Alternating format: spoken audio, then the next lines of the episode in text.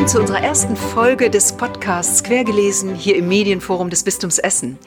Zu Gast ist heute die Journalistin, Politikwissenschaftlerin, Bloggerin und freie Autorin Christiane Florin mit ihrem Buch Trotzdem, wie ich versuche, katholisch zu bleiben.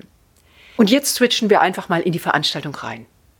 Mich würde jetzt mal interessieren, Frau Florin, jenseits aller Bücher, wodurch wurde denn eigentlich Ihr Interesse an, an Politik und Zeitgeschehen geweckt?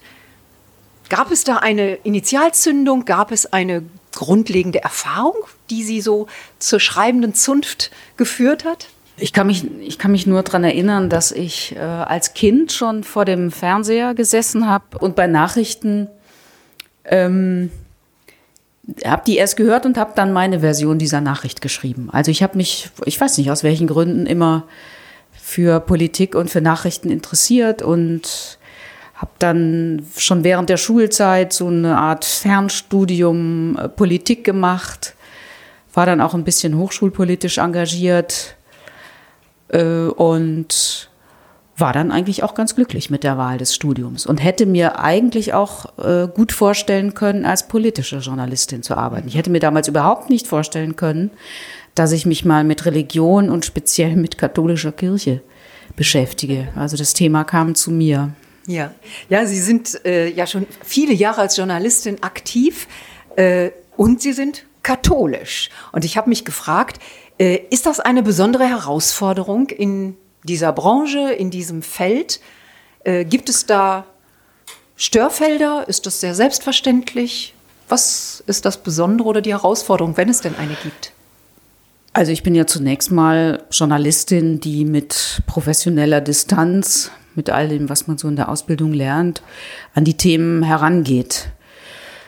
Das, ähm, das ist natürlich da manchmal Sie haben es ja gerade angedeutet ähm, in, der, in der Begrüßung, dass es manchmal vielleicht doch noch eine andere äh, Intensität in den Fragen gibt, wenn mir katholische Würdenträger gegenüber sitzen, ähm, weil ich diese katholische Sozialisation habe oder auch bestimmte Maßstäbe habe, die ich meiner katholischen Sozialisation verdanke, das würde ich nicht bestreiten.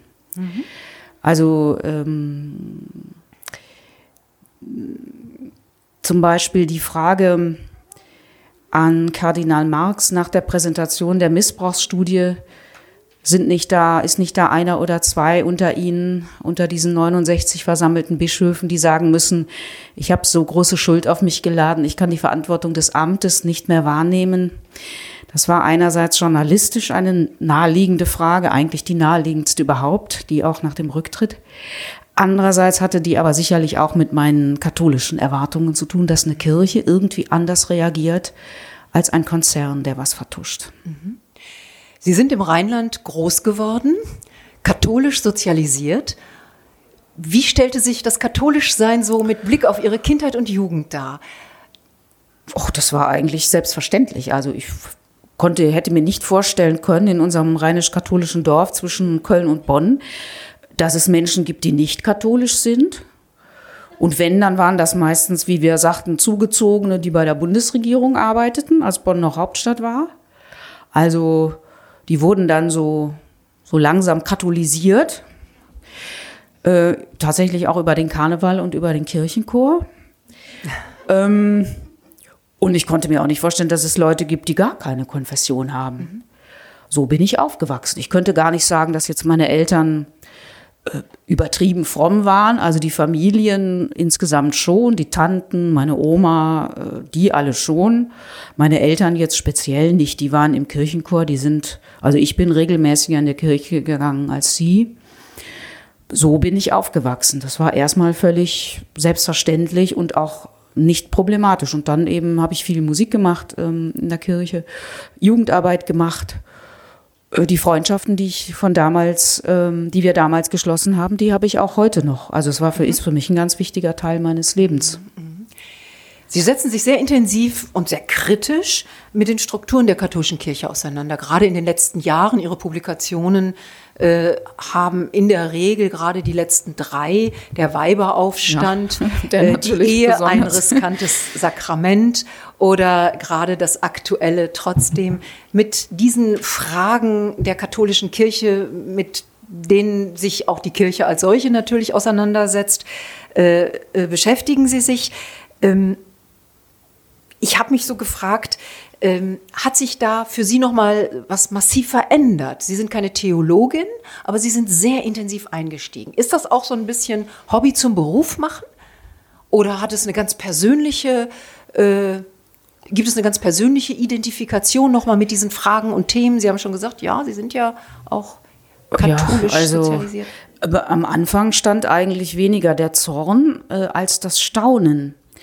Äh, das Staunen darüber, dass ich also als Journalistin bestimmte Dinge beobachte und denke, okay, das, das liegt ja jetzt auf der Hand, dass da, dass da ein, ein Missstand ist.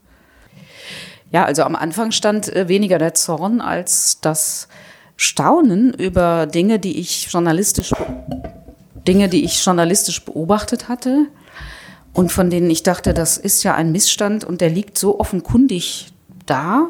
Ähm, und dann war die Reaktion von Seiten der Kirchen eigentlich fast immer, das ist nicht so, wie sie denken. Gut, dann bohrt man weiter, recherchiert man weiter, guckt mehr, hört andere Stimmen und dann stellt man fest, nee, nee, es ist tatsächlich nicht so, wie ich gedacht habe, sondern es ist noch viel schlimmer. Und ich hatte so den, den Eindruck, äh, auch durch meine Erfahrungen, ich war ja vorher Kulturjournalistin, ich war Medienjournalistin, es gibt natürlich immer eine Abwehr, wenn sie kritisieren oder wenn sie einen Missstand aufdecken. Das ist normal, ne? das gibt es natürlich in unserem Beruf auch, wenn ne, man neigt dazu, es erstmal abzuwehren, aber in der Kirche war doch irgendwas anders. Ähm, und sie schien mir auch weniger, also sie wird stark kritisiert, klar, angegriffen auch, aber sie wird wenig kontrolliert. Und äh, ich dachte, es könnte sich doch mal lohnen, die systematisch ein bisschen genauer zu betrachten. Ähm, und ich habe also diese Situation dann noch ganz oft erlebt, dass man mir sagte, nein, Sie stellen die falschen Fragen. Frau Florin, Macht gibt es nicht. Hier gibt es nur Dienst und Demut. Und jetzt, nachdem dann ein Forum Macht gegründet worden ist, bin ich dann doch erstaunt, wer dann so alles dabei ist, der mir vor zwei, drei Jahren noch im Brustton der Überzeugung gesagt hat, Macht gibt es nicht. Und solche Erlebnisse, die, die äh, halten mich natürlich nicht davon ab, das zu machen, sondern die motivieren mich leider erst recht, ähm, da noch weiter nachzufragen.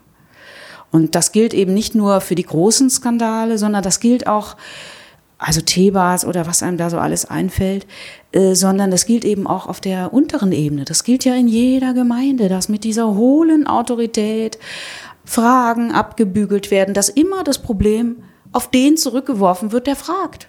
Ne? An ihrem Gefühl ist was falsch. So. Nicht, ja, stimmt, hier läuft was schief, sondern am Gefühl dessen, der fragt, ist was falsch. Mhm. Und das motiviert, und natürlich auch der Zuspruch, der kommt, das motiviert mich auch weiterzumachen. Ich habe zwar mit wirklich ähm, mit harter Kritik oder Kritik ist eigentlich das falsche Wort, mit Angriffen auch zu tun, mit die sehr persönlich werden, aber eben auch mit viel, viel Zuspruch, wo ich denke, okay, da scheint ja was, da scheine ich ja nicht ins Leere gegriffen zu haben. Wie gehen Sie dann mit dieser Kritik und mit diesen Vorwürfen, Angriffen um? Also auch mit Blick auf die eigene Psychohygiene? Ja, manchmal, ähm, manchmal mache ich mich drüber lustig, ähm, dass ich das schon mal in meinem Blog aufgreife. Äh, manchmal äh, frage ich einfach, Sie haben mir hier so nett geschrieben von alter Schabracke und alte Schlampe. Ich würde das gerne auf meinem Blog veröffentlichen. Sind Sie damit einverstanden, Herr Doktor so und so? Ja. so halt. Äh, oder wenn ich habe auch so ganz treue, die mich also immer mit irgendwas bombardieren, was jetzt mit meinem Buch gar nicht so unbedingt äh, zu tun hat. Äh, da schreibe ich dann, äh, darf ich Sie jetzt auch mit den Terminen meiner Lesungen versorgen? Also so. Und ansonsten versuche ich halt ja mit mir im Reinen zu sein. Ich versuche ja, dass das, was ich schreibe, dass das stimmt, dass ich das belegen kann und dass ich da in keiner Weise inhaltlich angreifbar bin, dass ich was sage, was nicht stimmt oder so. Also insofern, ähm, das macht es dann schon leichter. Meine Psyche, ja, ich habe beschlossen, das, das sportlich zu sehen, weil ich natürlich schon manchmal denke, oh, wie, wie arm muss man eigentlich dran sein, wenn man so, äh, also wenn man in diese Schublade greift, ja. Und dann habe ich wieder Momente, da hält sich mein Mitleid in Grenzen. Also das ist, äh, aber ich, ich finde insgesamt, es gibt ja auch ein Kapitel dazu, zu dieser Form der Auseinandersetzung. Ich finde insgesamt, dass, das, dass darüber innerkirchlich zu wenig gesprochen wird. Dass die, die solche Post auch kriegen, sich nicht trauen, darüber zu sprechen. Die Bischöfe kriegen das ja auch. Gibt ja auch linksversiffte Bischöfe. Sie haben ja einen davon hier ja, die so angegriffen werden oder der Generalvikar. Ich finde, das muss man dann schon thematisieren und sagen, davon distanzieren wir uns. Und wir distanzieren uns vor allem von Medien, äh, die solche, ähm, die da so eine Scharnier- oder Drecksschleuderfunktion haben. Ist das Schreiben dieser Bücher oder auch das Schreiben in Ihrem Blog eine Verarbeitung dieser Themen, um sie nochmal in einer breiteren Öffentlichkeit auch nochmal zu platzieren? Klar, also äh, mir ist schon klar, dass die Kirche als, also die katholische Kirche als Thema an den Rand gerückt ist. Ähm, dass es vor 30 Jahren viel mehr Aufmerksamkeit gegeben hätte für so ein Thema wie Gleichberechtigung oder insgesamt für Reformen, auch sowas wie der synodale Weg. Das wäre vor 30 Jahren ein Riesenthema gewesen, gesamtgesellschaftlich. Jetzt ist das ein Thema für die Katholikinnen und Katholiken und vielleicht für ein paar interessierte Protestanten, die drauf gucken. Äh, aber ansonsten, das, das ist mir schon klar. Und trotzdem finde ich, dass, dass also so eine gro immer noch große, reiche, machtvolle Institution nicht so unterm Radar verschwinden sollte. Die muss man schon, die muss man schon beobachten. Ich meine, ähm, ich beschreibe in dem Buch ja auch, welches Leid die Institution erzeugt, welche Opfer sie produziert. Und wenn man das nicht beobachtet und anspricht und versucht, ähm, ja, das eben öffentlich zu machen, dann geht die Leitproduktion immer weiter. Mhm. Ne? Und auch beim Leid gibt es ja so einen Trick, dass gesagt wird, das höre ich ja auch ganz oft, ja, Sie leiden so schrecklich an der Kirche. Ich sage, ich leide persönlich überhaupt nicht an der Kirche. Ich gehöre nicht zu denen, die qua sexueller Orientierung oder sonst was äh, per se schon Menschen zweiten Grades sind. Aber ich kenne viele, die daran leiden und denen schweres Unrecht geschieht. Und für die schreibe ich das natürlich mhm. auch. Mhm. Ja. Ähm, also ich mag nicht so sehr diese Psychologisierung so nach dem Motto, die muss ich ja an der Kirche abarbeiten. Das muss ich persönlich gar nicht. Meine mhm. Erfahrungen mit der Kirche in der Jugend, die waren eher positiv. Mhm. Ne? Aber das ist eben dann die professionelle äh, Sicht der Dinge, dass man, ich schreibe in meinem, ich bin ja hauptsächlich hauptberuflich beim Radio, ich berichte natürlich 99 Prozent der Zeit über Themen, die mich persönlich jetzt in meinem persönlichen Leben kaum betreffen. Ja. Das ist, das ist ja genau die Herausforderung an unserem Beruf, etwas wichtig zu machen, weil es relevant ist, auch ohne dass das jetzt für meinen persönlichen Alltag immer relevant wäre.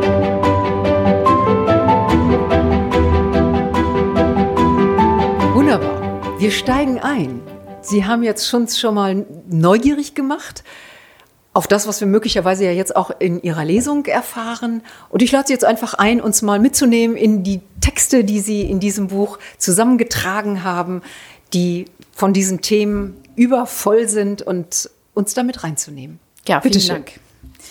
Ja, also ich, ich warne schon vor, es ist nicht so lustig wie der Weiberaufstand. Bisschen lustig ist natürlich dann schon, weil sonst könnte ich es echt als Rheinländerin nicht aushalten. Dieses Buch besichtigt eine Sonderwelt. Dort tragen Männer Kleider mit Gold und Spitze. Es riecht nach Weihrauch und nach Schaf. Der Weihrauch duftet zur Ehre Gottes. Was Gott ist, lässt sich an dieser Stelle nicht klären. Von weitem betrachtet bewegen sich die Schafe in einer Herde. Aus der Nähe besehen bewegen sich einige schnell, einige langsam, einige gar nicht. Manche sind nur schemenhaft zu erkennen. Die Felle sind unterschiedlich dick. Männliche und weibliche Schafe laufen mit. Wer länger hinschaut, erkennt irgendwo vor, mitten in und hinter der Herde Männer in besonders goldig bestickten Kleidern. Sie tragen eine spitze Mütze. Diese Männer werden Hirten genannt. Manchmal haben sie einen Schäferhund dabei. Es gibt mehr weibliche Schafe, muss man ein bisschen wirken lassen. Es gibt mehr weibliche Schafe als männliche, aber die Hirten kennen die weiblichen nicht so gut. Mutterschafe haben sie am liebsten. Diese Sonderwelt hat eigene Rituale. Es gilt ein eigenes Recht. Strenger als ein Schaf riechen kann, dürfen die Hirten handeln. Sie haben immer recht, denn sie machen ja die Gesetze, über die sie wachen. Was sehr besonders ist, auch Hirten waren einmal Schafe. Gott selbst hat ihnen gesagt, dass sie aus der Herde herausragen. Das nennt man Berufung. Nur männliche Schafe können diesen Ruf hören, bei weiblichen muss es Einbildung sein. Wenn ein hoher Hirte einem werdenden Hirten die Hand auflegt, nennt man das Weihe. Dieses Ritual zeigt den Schafen drumherum, das ist jetzt keiner mehr von euch, der passt jetzt auf euch auf. Wenn die Weihe wirkt, dann kann der Hirte unterscheiden, was richtig und was falsch ist. Dabei hilft ihm der Heilige Geist. Dass der versagt, ist ausgeschlossen. Hirten wissen durch die Weihe immer, was gut ist für die Herde. Manche Schafe denken trotzdem, sie wüssten es selbst besser und blöken. Das stört die Hirten. Manche nicken milde, manche lassen den Hund von der Leine. Das Blöken stört auch einige in der Herde. Dann beißt ein Schaf das andere und der Hund kann Pause machen. Über allem und allen steht ein Mann in Weiß. Der wird aber nun nicht höchster Hirte oder oberstes Schaf genannt, sondern heiliger Vater. Manche bezeichnen ihn auch als Papst. Für die Schafe ist der heilige Vater zugleich Stellvertreter Christi auf Erden. Christus hieß einmal Jesus, bevor er von den Toten auferstand. Jesus ist der Sohn Gottes und der Sohn einer Jungfrau namens Maria. Auch dabei hat der Heilige Geist geholfen. Diese Jungfrau war mit einem Zimmermann verheiratet. Josef, so sein Name, war, damals ungewöhnlich, bei der Geburt dabei und nahm Jesus wie ein eigenes Kind an. Als Jesus in einem Stall zur Welt kam, schauten Hirten und Schafe zu. Die Hirten trugen abgeschabte Kleider ohne Gold und Spitze. Was Jesus beruflich machte, ist unbekannt. Er befasste sich viel mit Religion, diskutierte mit Schriftgelehrten und ging in den Tempel. Vielleicht arbeitete er als Zimmermann wie, wie Josef. Als Hirte arbeitete er nicht. Vater wurde er nicht. Mützen trug er auch nicht. Aber alle Hirten mit spitzen Mützen und alle heiligen Väter berufen sich auf ihn. Schafe, Hirten, Väter, Söhne, Jesus, Jungfrau, Josef, Stall, Tempelauferstehung, Christus, Gott. Selbst in diesem Erklärbär-Tonfall des Kinderfernsehens, den ich da imitiert habe, bleibt viel Unerklärliches und Unvereinbares. Die Bildausschnitte fügen sich nicht wie ein Puzzle ineinander. Hirten nennen das gern das Unverfügbare. Ne? Wenn sie keine Logik da reinkriegen, dann ist es das Unverfügbare. Man muss verrückt sein, um zu sagen, diese Sonderwelt ist meine Welt. Das Katholische ist komisch und ich bin eine dieser komischen Figuren. Nicht Jungfrau, nicht Hirtin, nicht Heilige. Ich schreibe es ungern, ich bin ein Schaf. Je nach Perspektive ein blökendes, bissiges, verlorenes, verirrtes, blödes, treu, doofes, wie auch immer, ich gehöre zur Herde. Noch. Diese Sonderwelt ist meine Welt. Das sagen längst nicht mehr so viele wie vor 50 Jahren, aber laut Mitgliederstatistik sind es in Deutschland immer noch knapp 23 Millionen. Die Marke katholische Kirche kennen 100 Prozent der Deutschen. Sie ist damit so bekannt wie Coca-Cola.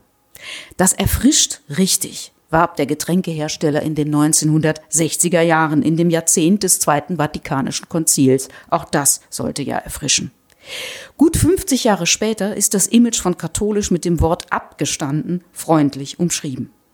Die Moral, das Frauenbild, die solange du die Füße unter meinen Tisch stellst Autorität, alles randständige Überbleibsel einer verflossenen Zeit. So appetitlich wie ein Colaglas, aus dem die Brause verdunstet ist. Nur noch ein klebriger, ein klebriger Rest am Rand lässt die einstige Füllmenge erahnen.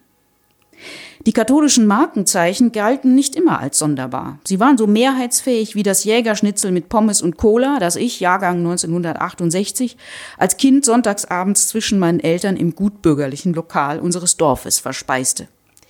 Die Gaststätte liegt nur wenige Schritte von der Kirche entfernt und um 19.30 Uhr nach der letzten nach, von vier gut besuchten Gottesdiensten nach dem letzten von vier gut besuchten Gottesdiensten füllten sich die Tische des Restaurants. Und wenn die Schwingtür zur Küche aufging, dann war über der Herdlandschaft ein Plakat der Agrarmarketinggesellschaft CMA. zu sehen. Vielleicht erinnern Sie sich noch dran, da stand drauf, Fleisch ist ein Stück Lebenskraft.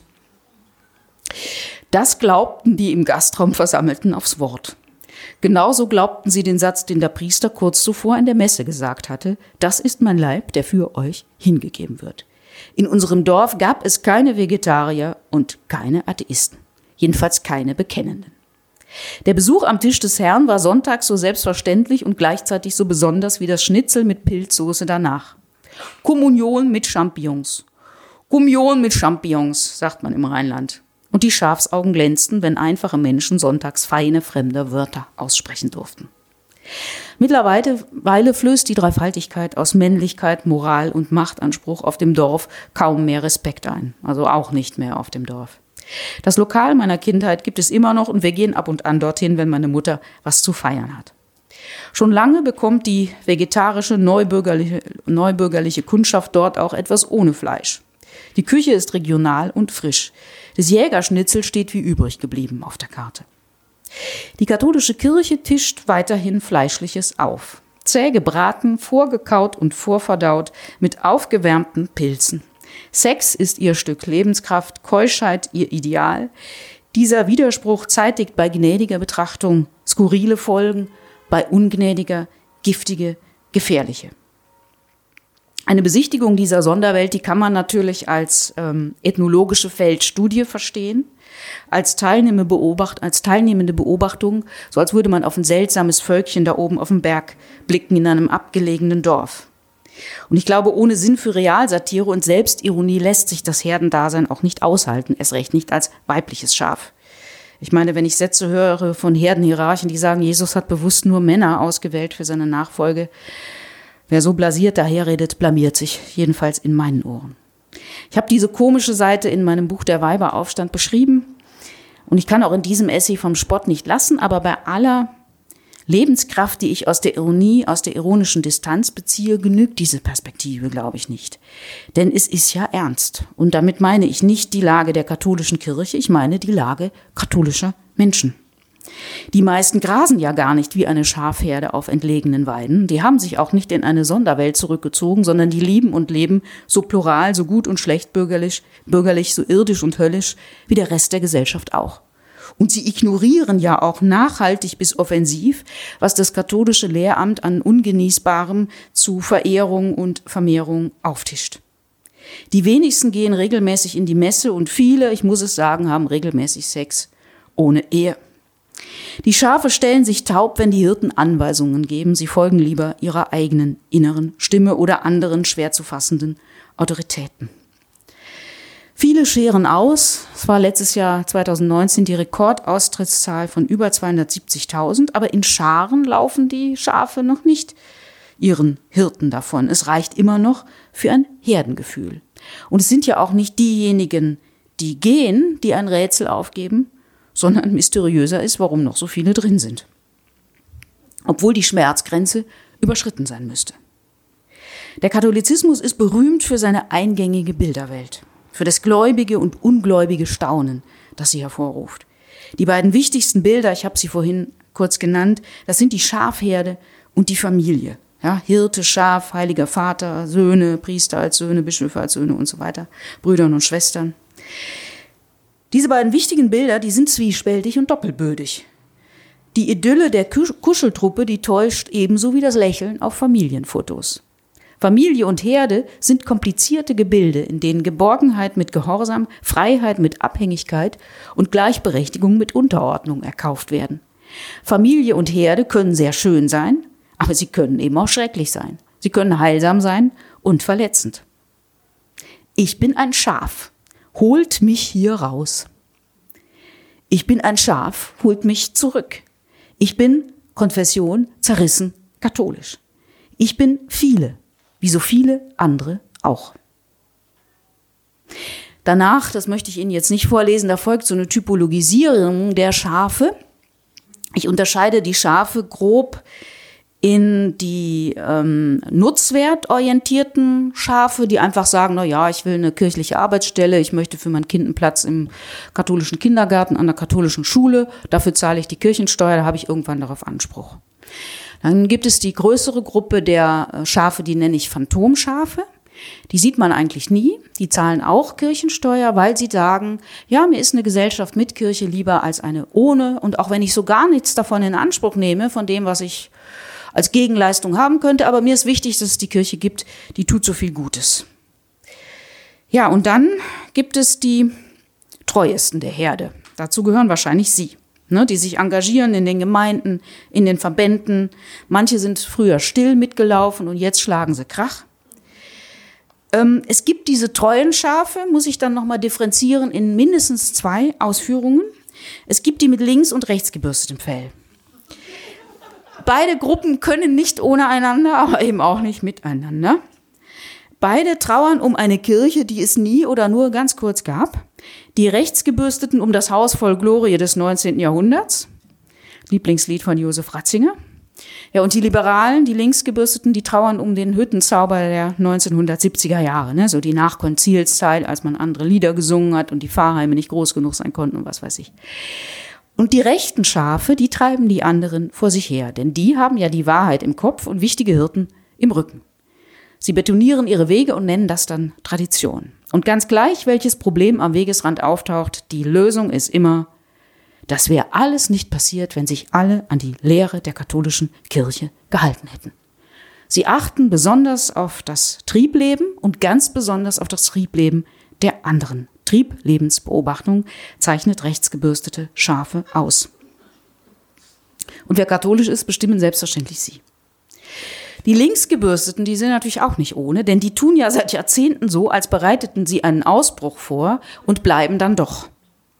Es könnte ja sein, dass der Hirte, ersehnte Hirte mit Hüftschwung vorbeikommt, der Triebkontrolle für überholt und Frauen für Gottes ebenbildliche Menschen hält. Feuchte Augen bekommt das linksgebürstete Schaf, wenn es vom Essener Katholikentag 1968 erzählt, vom katholischen Woodstock. Damals wurde in einer Resolution der Rücktritt des Papstes gefordert und es wurde gefordert, dass Pille und Kondom erlaubt sein sollten. Mit Wehmut denken sie an die Würzburger Synode und die Jüngeren fragen Würzburger was? Tja, ne? Und dann erzählt Opa aus der Zeit, als der Katholizismus in Deutschland noch jung und wild war. Also, das sind die Linken, die glauben, Reformen wären möglich, die schon viele Reformkataloge aufgeschrieben haben und alle Reformkataloge haben das Schicksal von Neckermann und Quelle erlitten. Folgenlos eingestellt. Und seit dem Frühjahr, immerhin dann doch, protestieren unter dem Namen, seit dem Frühjahr 2019 unter dem Namen Maria 2.0 Frauen und Männer. Als ich im Mai 2017 den Weiberaufstand veröffentlicht habe, als der erschien, da habe ich den Anfang vom Aufstand vermisst. Das erste Kapitel heißt ja Anfang vom Aufstand und es ist eine Beschreibung eines Aufstands, den es nicht gibt. Jetzt ist er, also Aufständchen sind zumindest unübersehbar. Ich möchte mit diesem Buch, Sie haben ja so anmoderiert, ne, gehen oder bleiben. Das ist natürlich eine Frage, die lässt ja nur zu, entweder ich gehe oder ich bleibe. Äh, ich bin ja eine Demotivationstrainerin, keine Motivationstrainerin. Ich kann Ihnen jetzt schon sagen, ich habe am Abschluss dieses Buches, ja, am Abschluss dieses Abends keine Antwort. Mir geht's nur darum zu zeigen, was man so hin und her erwägen kann und wie es vielleicht eben doch auch anders gehen könnte. Also bleiben, das ist schon meine Antwort, bleiben aber anders. Ich habe keine Durchhalteparolen, trotz des Titels, mit dem ich nicht so ganz glücklich bin, muss ich sagen. Dieses Buch ist kein Beruhigungsfutter, es ist Anklage und Selbstanklage. Ich finde, dass viel zu lange wir Schafe, und ich würde mich eher zu denen mit dem linksgebürsteten Fell, aber mit dem dicken Fell äh, zählen, viel zu lange haben wir uns abspeisen lassen. Und haben uns ja auch selber abgespeist. Wir haben die Schuld dieser Kirche, und auch das Leid der tatsächlich Leidtragenden aufgrund unseres eigenen Leidens an der Institution nicht so richtig sehen wollen. Am Ende meiner Weiberaufstandslesung, da konnte ich eigentlich die Uhr drauf setzen, da stand immer jemand aus dem Publikum auf und sagte, ja, aber die Botschaft Jesu, die ist doch so fantastisch. Die dürfen wir uns doch nicht von den Bischöfen kaputt machen lassen. Der Glaube ist doch viel mehr als die Amtskirche. Das ist natürlich ermutigend gemeint, aber es ist auch ein billiger Trost. Ich würde sogar sagen, Jesus ist nicht immer die Lösung. Das Jesuanische. Ich kann meinen Glauben jedenfalls nicht oder genauer das, was davon übrig geblieben ist, von dieser Institution trennen. Ich finde, eine Institution sollte dem Glauben entsprechen und nicht das genaue Gegenteil verkörpern. Weder meine Eltern noch ich hätten ja auch irgendwas mit Gott auf dem Dorf zu tun bekommen, wenn er oder vielleicht sie uns nicht durch diese Institution vermittelt worden wäre. Durch den Priester, dann später durch die Gemeindereferentin. Ich bin in diese Kirche hineingewachsen, erst fraglos und dann fragend.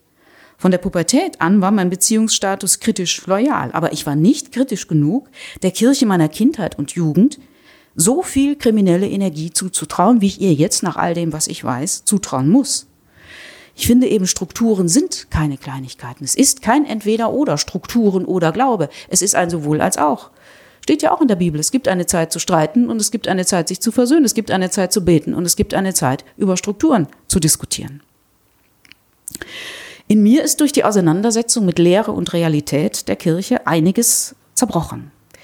Und diese Brüche verschwinden auch nicht durch den Hinweis auf die eigentlich tollen Menschen, auf die eigentlich gute Arbeit von so vielen. Ich würde es sogar manchmal umkehren und sagen, gute Ideen und gute Leute tarnen giftige Strukturen, machen, dass das viel weniger giftig aussieht und dass ein autoritäres System viel weniger autoritär aussieht, dass das harmlos aussieht. Meine Beschädigungen sind völlig belanglos verglichen mit dem, was Kindern, Jugendlichen und Ordensfrauen durch sexualisierte Gewalt angetan wurde. Die Kirche war mir nie so nah, dass sie ihr Gift hätte in mir verbreiten können, dass mir das hätte gefährlich werden können. Ich habe auch die Lehre nie so ernst genommen. Wir haben als Jugendliche über vieles, was da von Johannes Paul II. kam, eigentlich gelacht und haben gedacht, das hat sich ja eh bald äh, erledigt. Es kam ja dann doch anders. Aber ich finde, auch Schafe haben Verantwortung. Und ich vermisse in dem lauten Blöken die leise wenigstens, die wenigstens leise Selbstkritik. Was haben diese Verbrechen? Was hat das Autoritäre? Was haben diese Strukturen mit uns zu tun? Mit denen, die, glaube ich, für Sie jetzt mitsprechen zu können, die weder Täter noch Opfer waren. Aber was sollen wir jetzt tun? Und dann kommt auch immer zuverlässig, ja, wir sind Kirche. Ja, das stimmt, wir sind Kirche, aber ein hierarchisches System hat nun mal bestimmte Bedingungen. Wir sind Kirche und zu sagen, was die Bischöfe machen, ist mir egal und ich bin hier unten und bei uns in der Gemeinde ist alles schön und ich habe mir Freiräume geschaffen. Das ist natürlich nicht nichts, aber es kann auch nicht ein Ersatz dafür sein, sich mit dieser Institution, sich mit den Hierarchieebenen auseinanderzusetzen. Ich möchte eigentlich treu sein, aber nicht doof. Das gilt ja auch für andere Beziehungen. Und mich stört manchmal, wenn so viele so ein Recht auf Optimismus geltend machen, ne? so to see in der Endlosschleife. Ohne genau sagen zu können, wie denn eine Kirche ohne die hier beschriebene Zerreißprobe aussieht. Und ich muss selbstkritisch sagen, ich bin bei aller Kritik scharfsgeduldig genug gewesen, um Hirten und heiligen Vätern immer wieder eine Chance zu geben. Auch bei Franziskus, ne? der weckte ja Hoffnungen am Anfang. Ich würde sagen, dieser Franziskus des Anfangs, der hat eigentlich abgedankt. Der Kirchenkritiker Franziskus, der Kurienkritiker, der ist nicht mehr da. Jetzt ist der Franziskus da, der sagt, Frauen, ihr wisst, wo eure Aufgabe ist, ihr wisst, wo euer Vorbild ist, Maria. Und ich habe drei Anläufe gebraucht, um seine Rede zum Anti-Missbrauchsgipfel 2019, seine Abschlussrede, zu lesen. Ich habe als Kind traurig endende Bücher immer mehrmals gelesen, weil ich dachte, vielleicht gehen sie beim dritten Mal doch besser aus. Aber bei dieser Rede wurde es ja eigentlich alles noch viel schlimmer, je häufiger man sie las. Ne, wenn da von der Hand des Bösen und so weiter die Rede ist. Und Missbrauch ist auch anderswo. Das stimmt, aber wir reden jetzt hier über die katholische Kirche und nicht über Missbrauch anderswo. Darüber wird schon auch berichtet, über Bergisch Gladbach oder über Sportvereine. Ich glaube, ein erster Schritt vom Doofen zum denkenden Schaf besteht, dass, wenn ich das jetzt vorlese und denke jetzt an die Corona-Demos, beziehungsweise an die Anti-Corona-Demos, wo die auch mit dieser Figur des Schafs und der Schlafschafe und der denkenden Schafe, die sie sind, arbeiten, dann muss ich sagen, es tut mir jetzt leid, aber ich habe kein anderes Bild. Also ein erster Schritt vom Doofen zum denkenden Schaf besteht darin, bei Durchhalteschlagern schon mal das Mitsingen zu verweigern. Und Hirten wie hohen Herdenmitgliedern klar zu sagen, das erfolgt hier alles nicht in meinem Namen. Nicht immer zu sagen, ach, ist doch ein guter Anfang, wichtige Schritte, auch mit kleinen Schrittchen kommt man zum Ziel. Nee, das ist der Soßenbinder für gefährlich aufgewärmte Pilze. Es kostet halt nichts, es fordert nichts. Kein Bischof, das muss einem doch zu denken geben, kein Bischof, der wegen sexualisierter Gewalt oder wegen Vertuschung vor Gericht stand oder steht, hat sich selber angezeigt. Und auch bei dieser Konferenz im Vatikan, da waren auch mehrere hundert Bischöfe versammelt. Da ist keiner aufgestanden und hat gesagt, ja, ich habe vertuscht. Wir reden hier über mich. Keiner. Dann versteckten sie sich alle hinter dem Wir. Ne? Wenn was gut läuft, dann, war, dann sagt man, ich habe. Und das Wir, das ist so die Verklappung für den Sondermüll in der Kirche, wo es unangenehm wird. Und auch der Vorgänger von Franziskus Benedikt hat sich zu vielen Dingen geäußert. Und er hätte in all seinen Funktionen glaube ich, viel zu erzählen, all den Funktionen, die er bekleidet hat. Und als er sich kurz vor Ostern 2019 des Themas Missbrauchs annahm, da gab er den 68ern und einem Teufelsweib namens Käthe Strobel die Schuld, ja, die irgendeinen Sexkoffer da zum Aufklärungsunterricht äh, beigebracht hatte. Also schon wenn ich es jetzt so referiere, dann merkt man ja die Absurdität, dass das eigentlich nicht sein kann, dass jemand, der so hohe Ämter hatte, nichts zu diesem Thema zu sagen hat, außer diesem. Ja, warum zum Teufel gebe ich, geben wir Schafe diesem Laden immer wieder eine Chance? Das ist die Frage dieses Buches. Warum bist du noch drin? Das werde ich ständig gefragt. Und als Journalistin fällt mir die Antwort eigentlich auch leicht. Dann sage ich einfach, na ja, ich bin drin, klar, aber ich bleibe vor allem ja journalistisch dran. Das bliebe ich auch, wenn ich nicht drin wäre. Denn je mehr diese Institution den Status Sonderwelt bekommt, desto größer wird die Gefahr, dass dieser Machtmissbrauch unbeobachtet bleibt. Aber warum bleibe ich als Schaf drin? Dann fange ich meistens an zu stammeln. Nostalgie, Biografie, Identität. Es war doch in der Jugend so schön. Ja. Wenn ich jetzt austreten würde, wenn ich jetzt einfach zum Amt ginge, ja, ich könnte ja raus, dann könnte ich sagen, ja, dann bin ich auch fein raus. Dann trage ich ein schwer zu ertragendes System nicht mehr mit. Und ich merke immer in meinen Lesungen, dass das Publikum auch noch die hilflosesten Floskeln und auch noch das ganze Gestammel von mir dankbar entgegennimmt. Und dann steht manchmal jemand auf und sagt, ich bin seit Monaten weg oder ich bin jetzt altkatholisch und dann gibt's dann eher so strafende Blicke. Dann gibt es so diese katholische Kulturtechnik des nickenden Kopfschüttelns. Also nach dem Motto, ich kann verstehen, dass du das gemacht hast, aber bin nicht einverstanden damit. Für uns kommt sie nicht in Frage. Wir bleiben. Wir müssen zusammenhalten. Wir können die anderen, und das würde ich schon sagen, das ist eine Motivation für mich, wir können die anderen nicht allein lassen mit denen da oben und mit den ganzen bissigen, rechtsgebürsteten Schafen. Auch Kirchenkritik kann ja kuschelig wärmend sein. Sie hat ja auch eine Funktion im System. Katholizismus ist ja ein beeindruckendes System, in dem alles verdaut wird. Ne? Auch die schärfsten Kirchenkritiker haben noch eine Funktion in diesem System. Auch wenn sie äh, exkatholiziert sind, exkommuniziert sind, haben sie immer noch eine Funktion in diesem System. Referenzpunkt Eugen Drewermann ist immer noch ganz wichtig. Nicht, dass er das System stabilisiert, aber er wird benutzt, um es zu stabilisieren. Ich glaube, diese Kirche wird noch mehr zerstören und sie wird noch mehr Wunden schlagen, wenn wir weiter treu und brav in der Herde trotten. Geduld reimt sich auf Schuld. Wir Geduldigen sind, jetzt kommt ein starkes Wort, wir Geduldigen sind Komplizen.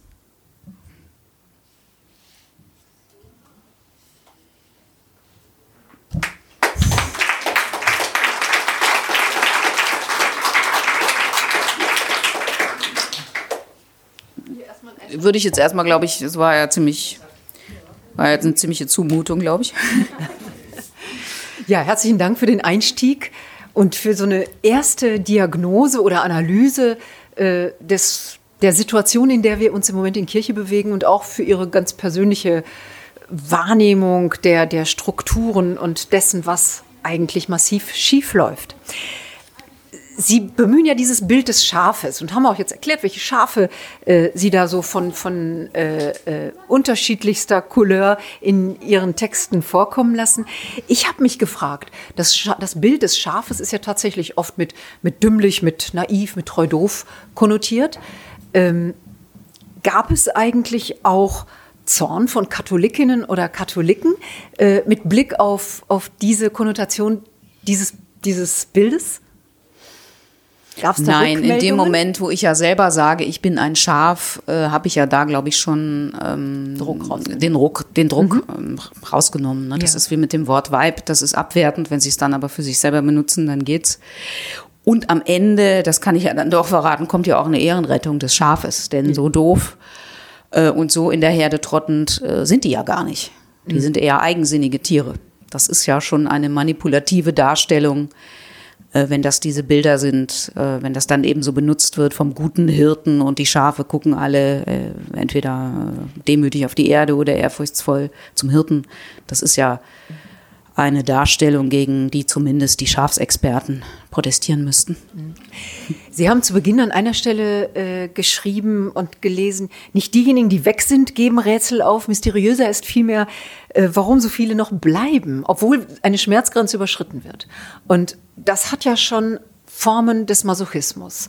Also wenn wirklich eine Schmerzgrenze überschritten ist, fragt man sich, warum setzen sich so viele Katholikinnen und Katholiken tatsächlich diesem Schmerz aus. Und ich frage mich, wird überhaupt dieser Schmerz als Schmerz wahrgenommen? Und wenn ja, haben Sie Fantasien für diese Ursachen dafür, dass man so masochistisch mit sich selbst umgeht? Das habe ich ja schon bei den Recherchen für den Weiberaufstand gemerkt. In dem Moment, wo Sie fragen, und auch eben zuhören, da wird ja sehr viel erzählt. Und dann erzähl, haben mir die Frauen erzählt, dass wenn sie das dann schon mal jemandem äh, berichtet haben, meinetwegen einem Pfarrer, äh, dann kam, wurde ihnen sofort zurückgespiegelt, sie seien viel zu empfindlich. Nur sie nehmen das so wahr. Sie seien das Problem. Deshalb ist mein Anliegen immer zu gucken, Moment, also ist das nicht ein systemisches Problem? Ich führe jetzt zum Beispiel lauter Debatten über das Empfinden der Zurückstellung der Frau in der katholischen Kirche, gerade gestern wieder eine geführt, wo ich dann sage, das ist doch kein Empfinden, das ist doch eine objektive Zurückstellung. Ich würde sogar von einer objektiv vorhandenen Diskriminierung sprechen. Nein, ein Gefühl, ein Gefühl, ein Gefühl. Ne, wie bei Martha mit dem Ei, stimmt was nicht, ne, mit deinem Gefühl so. Und das, das muss man, glaube ich, erstmal klar sagen und belegen. Das ist ganz wichtig damit dieses Unrechts, viele Frauen, aber auch Männer haben ja so ein Unrechtsbewusstsein und denken, das darf ich jetzt eigentlich gar nicht sagen, das darf ich noch nicht mal denken. Mit mir ist da wirklich was falsch. Ich habe das noch nicht, dann kommt ja immer vertieft verstanden. Man hat das noch nicht vertieft verstanden, wenn man Kritik hat. Und die Menschen machen das ja mit, weil es ja keine rein rationale, im Gegenteil, das ist ja so ziemlich das Gegenteil einer rationalen Veranstaltung, weil ihr Herz dran hängt und weil sie auch ja Erfüllung in dem finden und denken, aber ich tue doch was was ich gut finde, was Menschen ja auch hilft oder was einem ja auch selber hilft. Und dafür sind eben viele bereit, vieles in Kauf zu nehmen. Auch bei Maria 2.0, bei dem Streik, da dachte ich, okay, so, die streiken jetzt eine Woche, auch noch in der Woche, wo es weniger schadet, wo die Kommunionen vorbei sind und so. So, dann, und dann habe ich den Vergleich mit der Lokführergewerkschaft.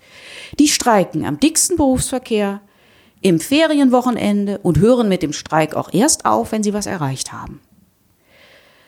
In der Kirche ist das rational nicht zu erklären, warum man nach so vielen enttäuschten Reformkatalogen, ne, 25 Jahre Kirchenvolksbegehren ist jetzt, Würzburger und man kann das ja alles aufzählen, der ganze Gesprächsprozess, den der Zollitsch da angeregt hat und der irgendwo versunken ist. Also es gibt so viele Beispiele. Und trotzdem wird jetzt beim synodalen Weg werden wieder Dinge aufgeschrieben, wieder Hoffnungen genährt, ich weiß nicht, ob sie enttäuscht werden, aber das kann man ja nur mit einer großen Liebe, jetzt benutze ich das Wort mal, mit einer großen Liebe zu dieser Kirche überhaupt fassen, ja, dass man das, dass man das äh, in Kauf nimmt. Die Frage ist eben, wie lange noch? Ne? Und das sieht man an diesen Zahlen ja schon. Ich habe jetzt keine ähm, empirische Analyse dieser neuen Zahlen, aber was ich so von fachkundigen Leuten gehört habe, ist, dass erstmal die Jungen gehen, wenn die die ersten Gehaltsabrechnungen sehen und sagen, das brauche ich nicht, dafür was zu zahlen. Aber eben auch die enttäuschten Liberalen, dass die eben sagen, so jetzt, jetzt ist irgendwann mal gut. Ich kann auch anders äh, gläubig Christin sein als so.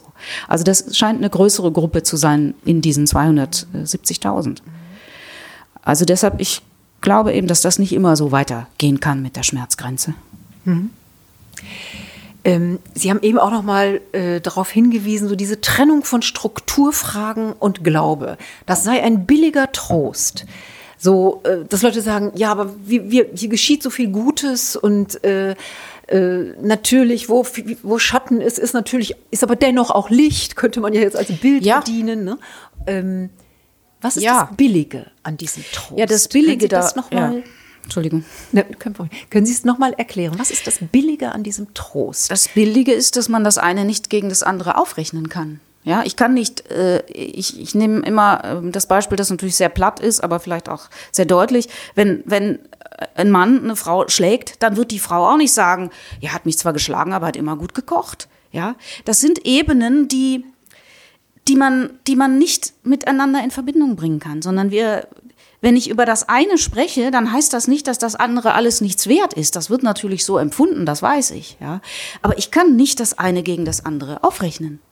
Ja, wenn äh, Priester Kinder missbraucht haben, wenn Vorgesetzte das vertuscht haben, dann muss dieser Sache nachgegangen werden, ganz unabhängig davon, ob der vielleicht doch ein guter Seelsorger war oder sonst was. Das, das sind Ebenen, Vermischungen, die würden wir anderswo auch nicht akzeptieren. Und mhm. ich weiß nicht, warum man das in der Kirche akzeptieren sollte. Das ist für mich auch schon fast äh, manipulativ dann. Ne? Ich habe nichts, natürlich nichts dagegen, wenn Leute sagen, wir machen gute Arbeit und so weiter. Natürlich nicht. Nur wenn es benutzt wird, um die, die dann recherchieren und anders an die Sache rangehen, zum Schweigen zu bringen. Das will ich damit kritisieren. Mhm. Ja, Sie haben ja auch an der einen Stelle gesagt, gute Ideen und gute Leute äh, tarnen giftige Gedanken. Das ist ja richtig auch wirklich harter Tobak, weil gute Leute, gute Ideen äh, nehmen viele derer, die sich ja vor allen Dingen auch ehrenamtlich engagieren in Kirche, ja auch für sich in Anspruch oder Leute, die draufschauen und sagen, Mensch, da ist viel Gutes. Ähm, ich habe mich gefragt, äh, oder ich kann das nachvollziehen, dass das natürlich ein gefährliches Spiel ist. Aber was sollten Schafe tun, die gute Ideen haben oder äh, die sich vielleicht bestenfalls, die man bestenfalls zu der, Leut, zu der Gruppe der, der Leute zählen würde, die einfach in einer guten Weise da was anschieben, was vorantreiben. Das zu lassen könnte ja nicht die Alternative sein. Nein, die, nein, nein, gar nicht das zu lassen, aber an also dort, wo man ist, auch zu widersprechen. Mich mhm. wundert immer, wie viel unwidersprochen durchgeht. Ja? Mhm. An Predigten, an irgendwelchen Texten, an Wortmeldungen in Interviews. Das wird alles größtenteils unwidersprochen hingenommen, wo ich dann denke, naja, das, auch das würde man ja manchen Politikern so nicht durchgehen lassen, was man so auf, auf Bischofsebene oft hört. Ich habe Beispiele da im Buch, wo zum Beispiel ein Bischof zur Eröffnung des synodalen Weges eine Predigt gehalten hat, in der er sagte, das ist jetzt eine Situation wie 1937, dass ein Papst eine Enzyklika mit brennender Sorge schreiben müsste. So, ich weiß natürlich, man sitzt dann da und dann rauscht das alles über einen hinweg. Die Situation kenne ich ja auch. Aber dann denke ich, hä? Situation wie 1937 jetzt, weil hier irgendwie auch Laien mitdiskutieren dürfen. Was meint der? Ja. So, diese Umkehrung, sind wir jetzt in einer Diktatur oder was, dass nicht mal eine Rückfrage da kommt. Ich habe das hab dann nachgeguckt. So, solche Situationen, die gibt es, glaube ich, ganz oft. Dass bestimmte Begründungsmuster, wenn vom Missbrauch die Rede ist, dass das so unwidersprochen durchgeht oder dass man das alles den Betroffenen überlässt. Zum Beispiel ganz gängig bis heute, war auch schon am Anfang in der ersten Erklärung von Zollitsch, wir leiden mit. Wir sind auch Opfer. Das Opfer ist die Kirche. Die Täter haben die Kirche auch missbraucht. Ganz große Erzählfigur auch bei Benedikt, ja. So, da, wo sind da die, die sagen, das geht nicht? Das geht einfach nicht. Die sind nicht die Leidenden, sondern die Leidenden sind die Betroffenen und man kann denen auch nicht die ganze Arbeit, die ganze Arbeit überlassen. Ich finde schon, dass also viele Gemeinden Engagierte die Betroffenen allein gelassen haben. Und ich, ich erlebe noch heute ganz oft, so, wenn man dann so nachher zusammensitzt nach einer Lesung, dass dann so ungeschützt gesagt wird, ach, das Thema, da müssen wir doch jetzt mal endlich durch. Und hm, das habe ich von meinem Vorgänger geerbt, aber eigentlich hatte ich gedacht, das wäre damit abgeräumt. Solche Sachen. Und da denke ich, das, das geht nicht. Wenn ihr so sprecht, habt ihr nicht verstanden, was da eigentlich passiert ist. Und das heißt nicht, dass ich alle Priester unter Generalverdacht stelle und so weiter. Aber ähm, wenn alle sagen, ich bin erschüttert, dann möchte ich auch sehen, dass kein Stein mehr auf dem anderen bleibt. Und ich finde, es sind noch viel zu viele Steine auf dem anderen. Mhm. Eigentlich noch alle, wie vorher. Mhm. Sie haben ja auch sehr deutlich an einer Stelle gesagt, dass es stärker um das Personalpronomen Ich gehen müsste äh, und weniger um das Wir. Wenn es heikel wird, wird man, bedient man sich sehr selbstverständlich dieses Wirs. Und ansonsten, äh, naja, in anderen Fragestellungen ist man schon mal schneller mit dem Ich dabei, wenn es vielleicht um Regelungsbedarf geht. Genau. Ähm, ich habe mich die ganze Zeit gefragt, wir leben ja in dieser Kirche auch in einer unglaublich langen Tradition. Also die Hirten wie die Schafe in der Herde. Also die Frage von Autoritätshörigkeit, auch von Vertrauen, wenn ich es jetzt mal positiv ummünze, mhm. Vertrauen in das Handeln der, der Hirten.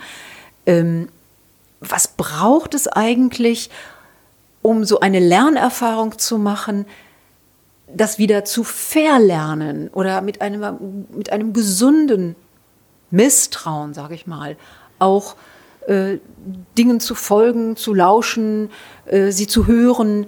Äh, da sind wir, glaube ich, auch alle in der katholischen Kirche, ich nenne jetzt mal die Herden, sehr ungeübt.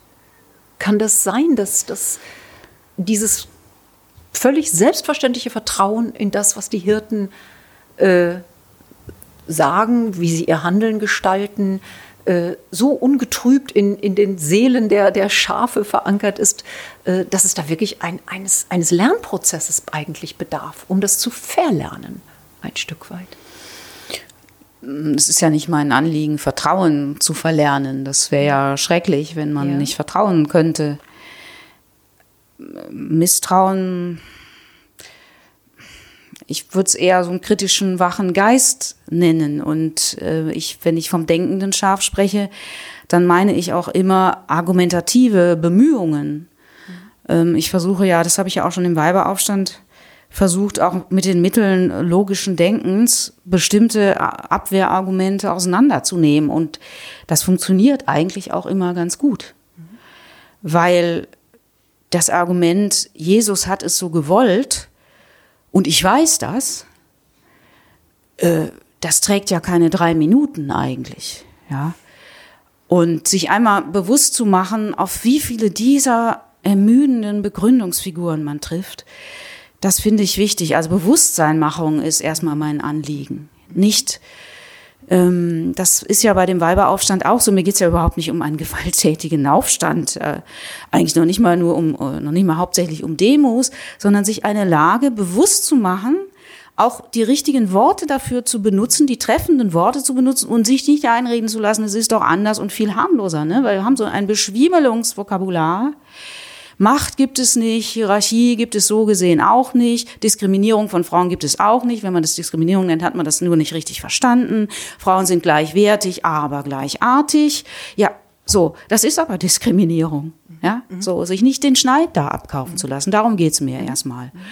Ähm, ich würde das gar nicht als, als Misstrauen sehen, sondern äh, erstmal ist das eine vielleicht auch dann der Blick der Politikwissenschaftlerin, wo man einfach ein bestimmtes Vokabular lernt. Ne? Wenn ich von Diskriminierung spreche, dann habe ich eine Definition von Diskriminierung, die so als allgemein akzeptiert gilt. Und dann denke ich, warum sollte jetzt in der Kirche eine andere gelten? Mhm. So, ne? Aber dann ist es dennoch, also da würde ich absolut Ihnen zustimmen, diese Frage von Misstrauen äh, äh, zu, zu entwickeln stärker ist mit Sicherheit nicht der richtige Weg. Aber es braucht dennoch einen Prozess des sich sachkundig machens vielleicht auch, äh, um, um Prozesse und Zusammenhänge leichter bewerten zu können, einschätzen zu können. Ja, das finde ich schon. Also das äh, versuche ich ja auch zu leisten, dass ich, äh, ich habe selber nicht Theologie studiert. Ich bringe ja auch kein einziges theologisches neues Argument. Das könnte ich ja gar nicht. Dazu fehlt mir ja die Kompetenz. Aber ich bin ja aufgrund meiner, meiner Arbeit drin geübt, sozusagen Sachverhalte zu erfassen und, und zu, zu vermitteln in der Sprache, dass die eben auch Leute verstehen, die nicht Fachleute sind. Also eben Kompetenz zu vermitteln, in dem Fall dann auch die Kompetenz zu widersprechen, dass man sich nicht immer sagen lassen muss, ja wissen Sie denn nicht, dass Jesus nur Männer ausgewählt hat? Wenn ich dann in der Gemeinde bin, wenn ich den Weiberaufstand gelesen habe, kann ich halt qualifiziert widersprechen, kann ich so widersprechen, dass ich nichts, nichts Falsches sage. So. Ich fand es ganz interessant. Jetzt war ja vor ein paar Tagen, war ja vor ein paar Tagen da diese zweite Runde auf dem synodalen Weg. Und ich weiß nicht, ob Sie das gelesen haben, was über dieses Frauenpapier an die Öffentlichkeit gekommen ist. Da ging es ja tatsächlich um die Stelle, dass Jesus, das in diesem Frauenpapier stand, Jesus hat niemanden ge geweiht. Keine Frauen, aber eben auch keine Männer. Und da hat sich dann Bischof Voderholzer, der hat sich ja über das Verfahren beschwert, aber eben auch über diesen Inhalt und meinte, das sei also theologisch nicht tiefschürfend genug. Jetzt weiß ich nicht, wie viel theologische Verrenkungen man anstellen muss, um herauszufinden, dass Jesus Männer zu Priestern geweiht hat. Ja, das wird man nicht finden. Egal wie tief er bohrt. Und ähm, das meine ich damit, dass man das dann nicht einfach so in Ehrfurcht, oh ja, der weiß das viel besser. Nein, da war keine Weihe. Und da war vieles andere ja auch noch nicht. So, und dann kann man die Argumente, da kann man eben ganz schnell eigentlich sehen, dass diese Argumente alle mh, mm, bis auf das der Tradition, das natürlich ein wichtiges ist in der Kirche, dass die anderen Argumente alle doch auf ziemlich dünnem Eis sind. Und darum, darum geht's mir.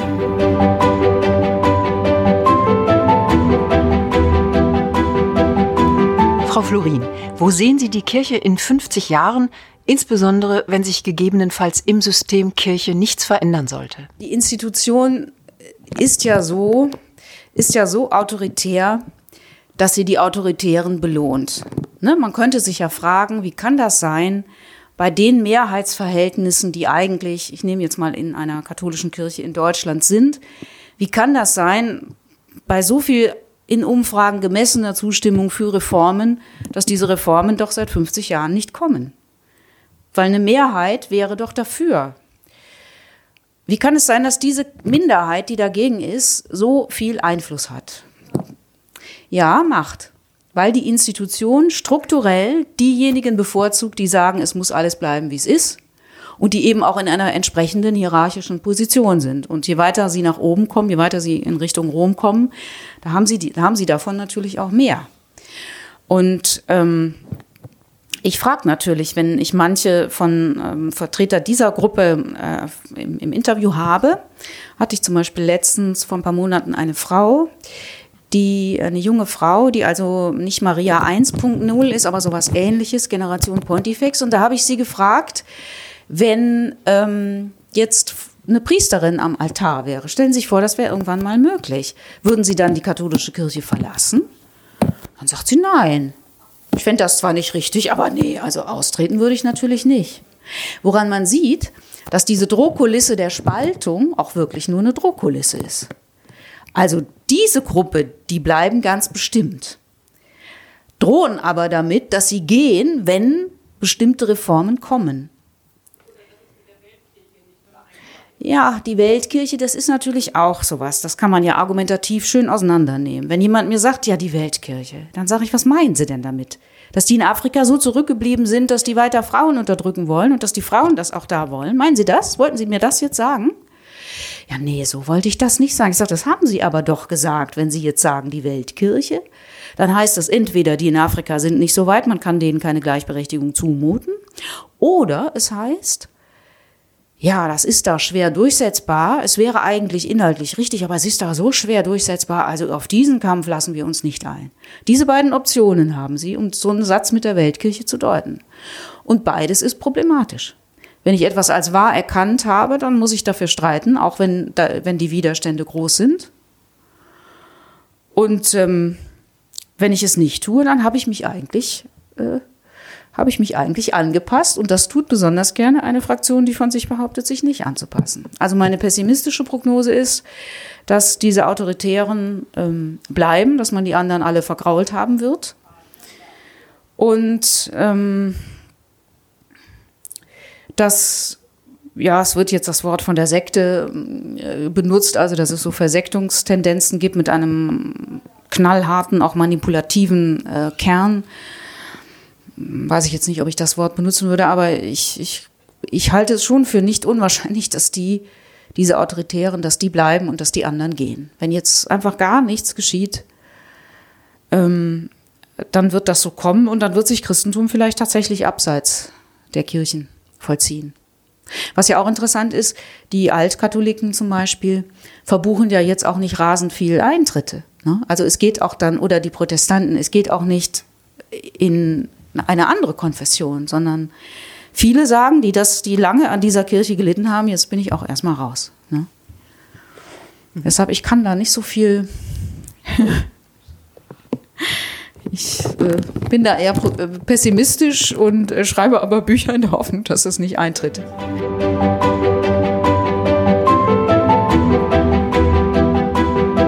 Ist Austreten aus der Kirche ein Weg, um sich nicht mitschuldig zu machen? Ja, das ist ja bei mir in diesem Komplizengedanken. Ne? Die Komplize ist deshalb ein hartes Wort, weil es natürlich eine Mittäterschaft ist. Mm. Kann man lange drüber streiten über dieses Wort, ob ich, wenn ich nichts unternommen habe, dann gleich schon Mittäter bin, aber ich habe es einfach jetzt aus provokativen Gründen benutzt. Wenn sie austreten, das, das finde ich, ist ein merkwürdiger Gedanke. Wenn ich austrete, dann habe ich auch nichts mehr mit dieser Verantwortung zu tun. Das ist etwas, was ich nicht verstehe ich ähm, ja, mir vorwerfen wäre zu viel gesagt, aber ich frage mich natürlich rückblickend schon auch, warum ich selber nicht früher etwas dazu gesagt und geschrieben habe. Warum ich mich mit anderen Dingen im Journalismus beschäftigt habe als damit. Und würde sich daran etwas ändern jetzt an dieser Mitverantwortung, die ich schon so empfinde, wenn ich aus der Kirche austrete, außer dass ich sagen könnte, na ja, mit meinem Geld unterstütze ich jetzt eure Paläste nicht mehr. Also an der Verantwortung ändert sich da für mich eigentlich nichts, sondern die Verantwortung würde für mich darin bestehen, ganz gleich, ob ich noch Mitglied bleibe oder nicht, dass ich es thematisiere und dass ich mich daran beteilige, aufzuklären, das, was geschehen ist, herauszufinden. Ich will auch nicht sagen, da oben, das sind alles Verbrecher, das kann ich ja gar nicht sagen, weil ich es nicht so genau weiß. Es gibt nur gewisse Hinweise darauf, dass einfach auch eine statistische Wahrscheinlichkeit da ist, dass Leute, die heute noch in Amt und Würden sind, vertuscht haben. Das kann man, glaube ich, schon, schon sagen. Aber und, und da mich daran zu beteiligen, dass das thematisiert wird und es denen nicht so einfach zu machen, finde ich, diese Verantwortung habe ich. Und die habe ich jetzt auch nicht nur als Journalistin, sondern einfach als, auch als nicht mehr Mitglied dieser Kirche.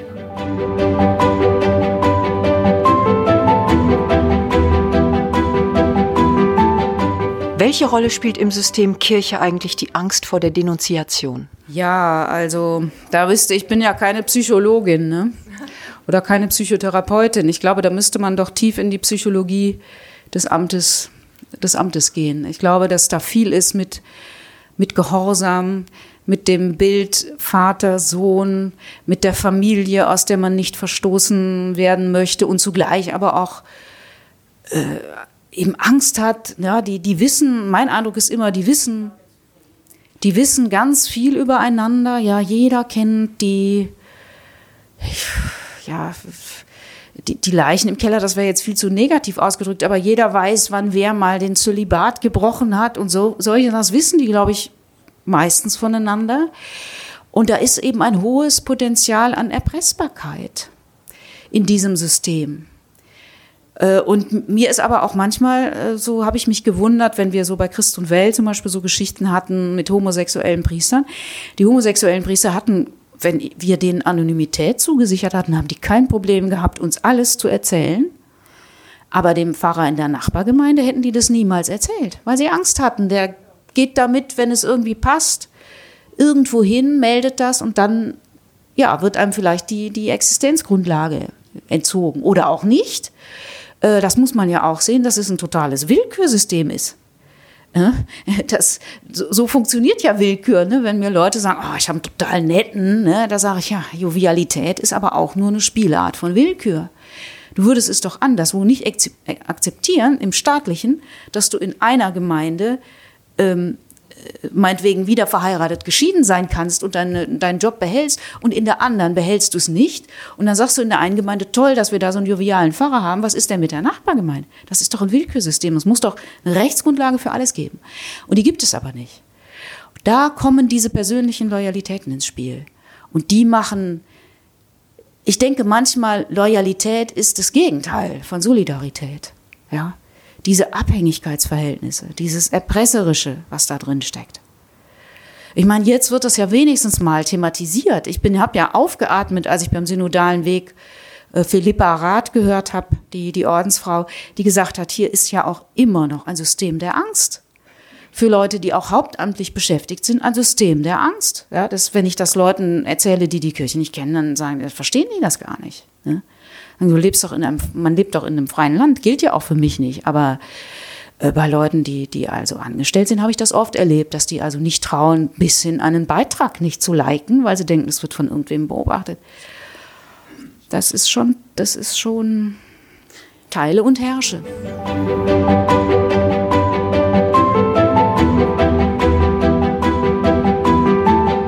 Danke für die ersten Antworten jetzt auf diese Fragen und wenn Sie jetzt noch mal so zum Abschluss ein Kapitel, eine Passage haben, die vielleicht das noch mal in guter Weise abschließen kann oder noch öffnet für weitere Fragen, gerne. Dann würde ich doch das nehmen von Wollust, Weibern und Wahrheit.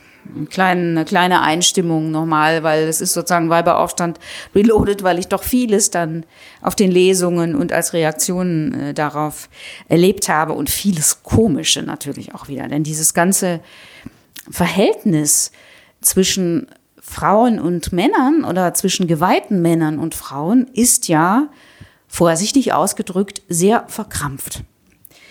Und ähm, mir wurde eine Geschichte am Rande einer Lesung erzählt und ich habe das dann überprüft, weil ich das zuerst nicht glauben konnte. Ende Juni 2019 bekommt Freiburg einen neuen Weihbischof. Während der Zeremonie demonstrieren vor dem Freiburger Münster Vertreterinnen von Maria 2.0. Als der neue Hirte die Kathedrale verlässt, hat er ein Geschenk für die weiblichen Schafe dabei. Man kann sich nicht ausdenken, was der geschenkt hat. Die Pressestelle des Erzbistums vermeldet danach stolz, vor dem Haupteingang segnete der neue Weihbischof die Teilnehmenden der Maria 2.0 Kundgebung und übergab ihnen einen persönlichen Brief sowie einen symbolischen roten Gesprächsfaden. Man spricht ja dann gerne von Damen in diesen Kontexten, abschätzig wertschätzend.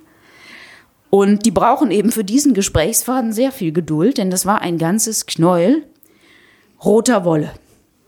Also der Weihbischof hat den Frauen von Maria 2.0 ein rotes Wollknäuel überreicht und dazu gab es auch noch eine Pressemitteilung. Finde ich jetzt erstmal unter journalistischen Aspekten keine ganz normale Versuchsanordnung. Also ich weiß nicht, Minister Seehofer überreicht irgendeiner Gruppe, die ihm Probleme macht, ein Wollknäuel. Kann es mir nicht so richtig vorstellen. Jedenfalls ähm, habe ich dann überlegt, wann war es das letzte Mal, dass du ein Wollknäuel gekriegt hast? So nach dem Motto, ich bin die Christiane und wer bist du? Ne? Bei so Kennenlernspielen.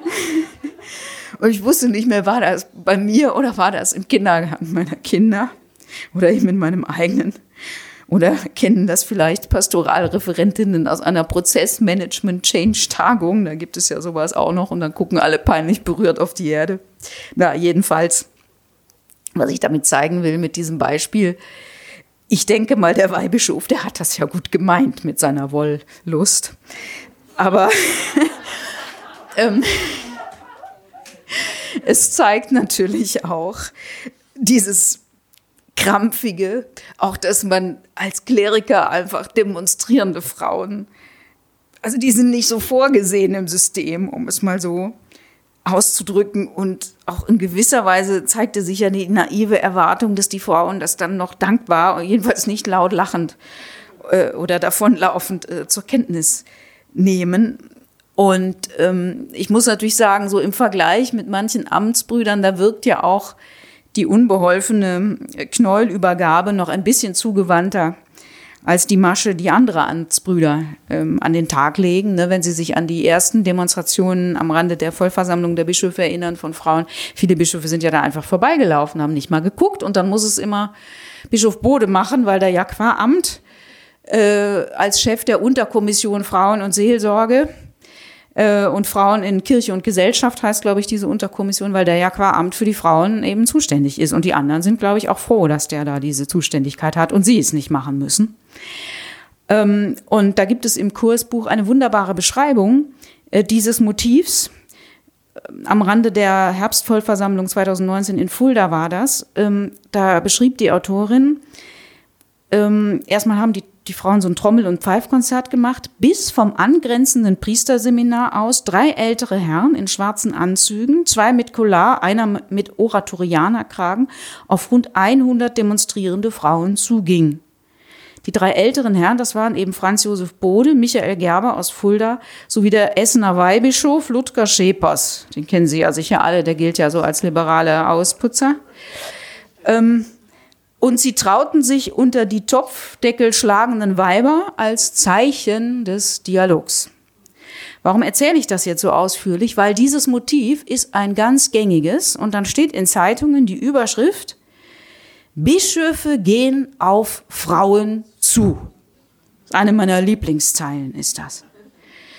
Und als Stichwort dann oft noch Kirche und Frauen. Ne, es gibt Magazintitel wie Wild und Hund für den Jäger oder Rute und Rolle für den Angler. Da wirkt aber das und ja verbinden ne, zwischen Rute und Rolle. Aber zwischen Kirche und Frauen, da wirkt dieses und ja auch noch so trennend, da, als würde da irgendwas nicht zusammenpassen. Und es ist ja auch eine komische Kombination aus Weib und Hirt, Frau und Kirchenmann. Deshalb hat das ja Nachrichtenwert, wenn der Kirchenmann auf die Frauen zugeht. Und dann gab es ein Treffen zwischen dem äh, Bischof von Fulda und Maria 2.0. Und auch dieses Treffen war dann schon wieder eine Pressemitteilung des Bischofs wert, also eine offizielle Pressemitteilung. Bischof, wie heißt dann die Zeile? Bischof im Dialog mit den Frauen von Maria 2.0. Gerne dann auch noch auf Augenhöhe. Aber da ist zum Beispiel auch schon wieder so eine Sache mit dem richtigen Wort, mit dem treffenden Wort. Ja, ein Dialog ist normalerweise auf Augenhöhe. Aber der Dialog findet statt auf neutralem Gebiet, nach Regeln, die für alle gelten und über ein Thema, auf das sich alle Beteiligten verständigt haben. Wenn also jetzt Maria 2.0 über das Thema Diskriminierung im Büro des Bischofs sprechen will, im Haus des Bischofs, dann habe ich schon mal diese Regeln gar nicht beachtet. Das muss nicht, darf nicht im Haus des Bischofs sein. Das ist wie, wenn Sie als Arbeitnehmerin ins Büro des Chefs müssen. Da ist sofort, die Hierarchieebene ist schon im Raum. Können Sie keinen Dialog machen. Das muss in einem neutralen Raum sein. Und ähm, das fällt aber auch gar nicht auf, sondern dann plappern noch ganz viele dieses Wort vom Dialog einfach nach, ohne zu sagen, was wäre denn ein Dialog eigentlich gewesen. Wenn aufständischen Frauen überhaupt was zuteil wird, dann ein bischöflicher Gnadenerweis mit angeschlossenem Fototermin. Und dann wird auch noch Lob erwartet für den armen Bürdenträger, der sich mit den Weibern rumschlägt, obwohl er sie doch eigentlich ignorieren könnte. Also dann setzt auch noch, soll auch noch so ein Dankbarkeitsreflex ja wirksam werden. Und witzig finde ich dann auch immer, also außer Frau und Kirche als Stichwort, wie das Thema so grundsätzlich umschrieben wird. Das Thema des Weiberaufstands. Die beliebteste Formulierung ist die Stellung der Frau in der Kirche. Das ist ja ein völlig schiefes, also wenn ich Stellung der Frau höre, dann muss ich an Oswald Koll denken. Tut mir leid. an die Aufklärungsfilme aus den 60er Jahren. Und da ist ja auch viel Wahres dran. Ne? Ein Film hieß ja Deine Frau, das unbekannte Wesen. Und der Film versprach Ehepaaren die Erlösung aus der Missionarsstellung. Das ist einerseits eine alberne Assoziation und zugleich eine total passende. Weil Frauen, das sieht man ja an solchen Zeilen, die sind ja noch die unbekannten Wesen. Ja? Ähm, jedenfalls für weite Teile des Klerus. Und je höher der Dienstgrad, desto fremder wird auch das Weib. Ne? Und seit die MHG-Studie dieses Männerbündische mal offen angesprochen hat und man dem eben jetzt nicht mehr ausweichen kann, weil es so einen amtlichen Charakter hat, ja, was kommt dann? Dann sagen viele Bischöfe, ähm, ja, man müsse lernen, zuhören und nachdenken. Und dann denke ich natürlich immer, mein Gott, wo lang, Frauen gibt es schon so lange, worüber müssen die noch nachdenken? Das ist ja ein bisschen wie da vorhin mit Jesus. Was glaubt man da jetzt noch finden zu können, was man noch nicht weiß über dieses fremde Wesen, Frau? Welcher Oswald Kolle soll da jetzt kommen? Ne? Und ähm, äh, ich lasse jetzt mal die, die historischen Teile, äh, die historischen Teile weg. Ähm, ein Punkt, der mir, der mir wichtig ist, ist dieses mit der Diskriminierung, weil immer gesagt wird, nein, das ist doch keine Diskriminierung, wenn Frauen nicht geweiht werden. Es wollen doch auch gar nicht so viele Frauen geweiht werden. Und viele Frauen sagen ja auch von sich selber, ich bin gar nicht diskriminiert.